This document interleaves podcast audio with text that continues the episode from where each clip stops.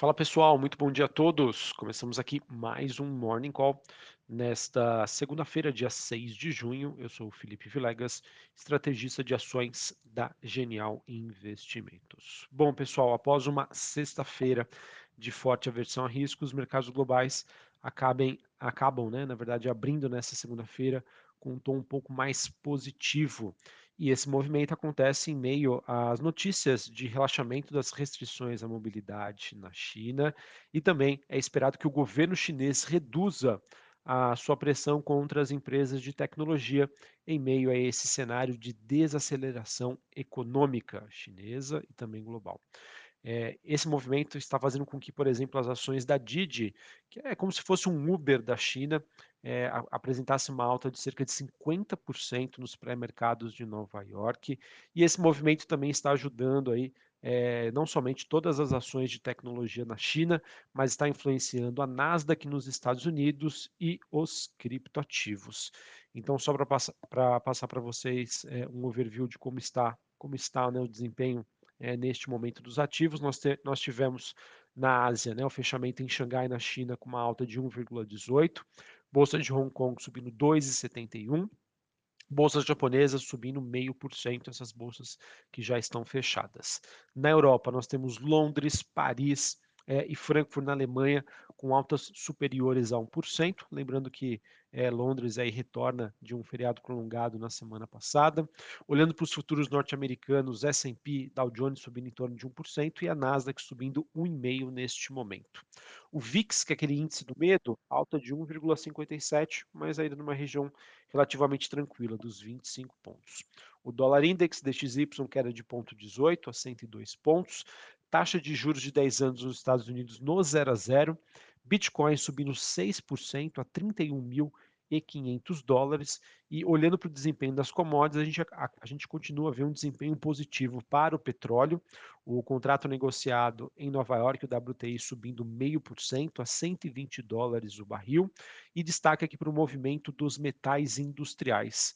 É, o cobre subindo 2,3%, níquel subindo 4%, e os metais preciosos, no caso o ouro, alta de 0,27 nesta segunda-feira.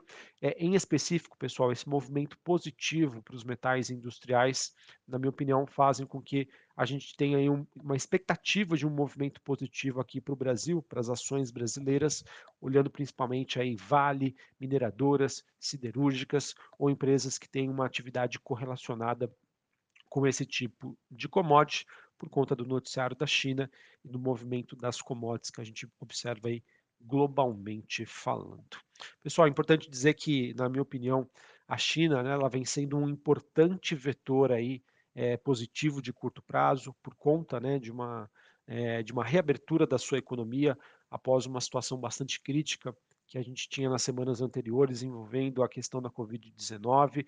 A China né, também voltou a estimular a economia de uma maneira aí é, até mais forte do que a vista é, na época da, da pandemia da Covid-19, né, no caso em 2020, e agora com esses sinais aí de alívio nessa questão regulatória de empresas de tecnologia, acredito que é, se a gente não tiver nenhuma grande novidade nesta semana, é uma semana importante que já já vou comentar aqui com vocês, que nós teremos dados inflacionários, mas é, a gente vê pelo menos aí a curtíssimo prazo uma perspectiva melhor aí de, de ajuste dos mercados para cima depois de uma semana de uma semana anterior bastante volátil. Ainda falando sobre China, tá? A gente também teve a divulgação de dados em que o PMI Caixin de serviços veio abaixo das expectativas, mas acabou mostrando sinais aí de recuperação da economia por lá. O PMI então de serviços subiu de 36,1 pontos em abril para 41,4 pontos no mês de maio, e o PMI composto nós temos as informações referentes à atividade de serviços e industrial, avançou de 37,2 pontos para 42,2 pontos no mês de maio. Então, isso também, na minha opinião, ajuda a sustentar esse movimento. Bom, como eu disse anteriormente, tá? A gente deve, vai ter nesta semana, lá para o finalzinho, lá para a quinta, sexta-feira, a divulgação de dados de inflação tanto aqui no Brasil, com o IPCA na quinta, quanto nos Estados Unidos na próxima sexta-feira. Tá? Os Estados Unidos, inclusive, que começaram a anunciar medidas que visam ajudar a frear essa pressão inflacionária, e isso está fazendo, sendo feito, né, é, como a exceção de, com a imposição de algumas exceções de algumas tarifas de importação de produtos da China. Tá? Então, isso, obviamente, está, é, são medidas que estão sendo adotadas pelo governo norte-americano para conter esse processo.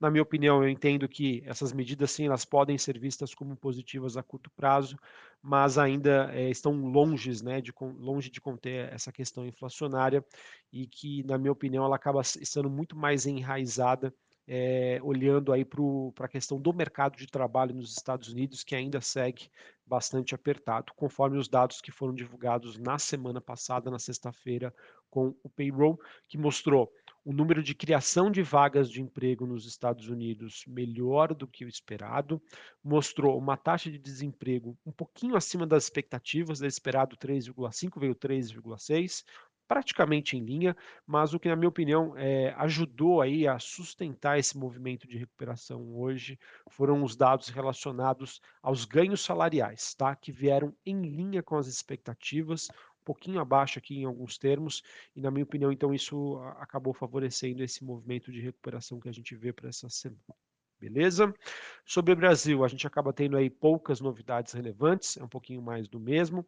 Sobre o noticiário político, nós temos o governo estudando uma PEC para compensar aí fora do teto dos gastos uma possível zeragem do ICMS sobre o diesel e o gás de cozinha. Eu acho que esse é um tema que pode pressionar principalmente as ações locais, né? ou seja, aquelas empresas ligadas à economia doméstica aqui no Brasil. Isso porque essa, essas empresas são influenciadas pela precificação, ou seja, as expectativas dos juros de longo prazo aqui no Brasil e toda a notícia envolvendo essa questão fiscal, maiores gastos podem pressionar essas empresas. Então, vamos acompanhar.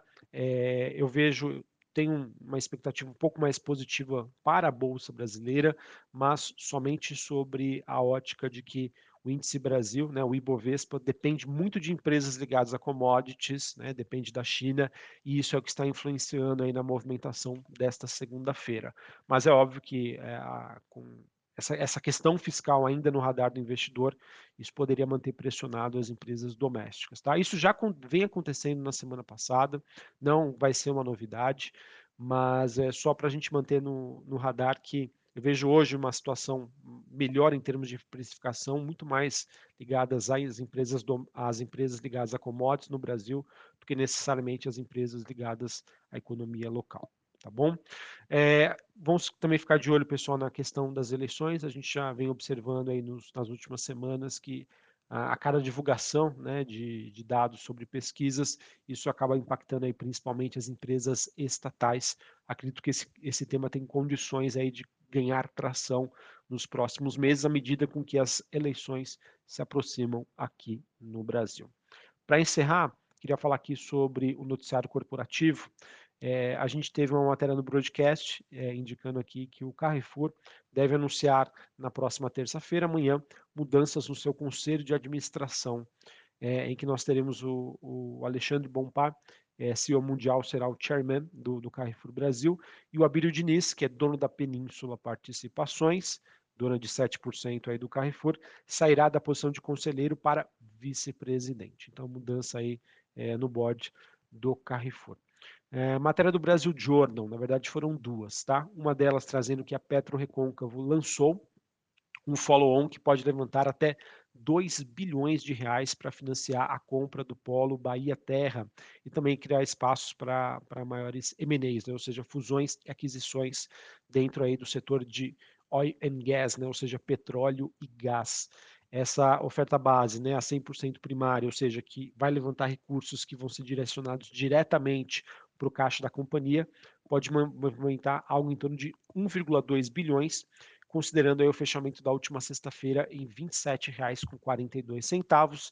A Petro Recôncavo, que hoje está próximo das suas máximas desde o seu IPO no ano passado, aproveitando aí desse bom momento em que nós temos uma grande demanda aí por empresas ligadas à atividade de exploração de petróleo.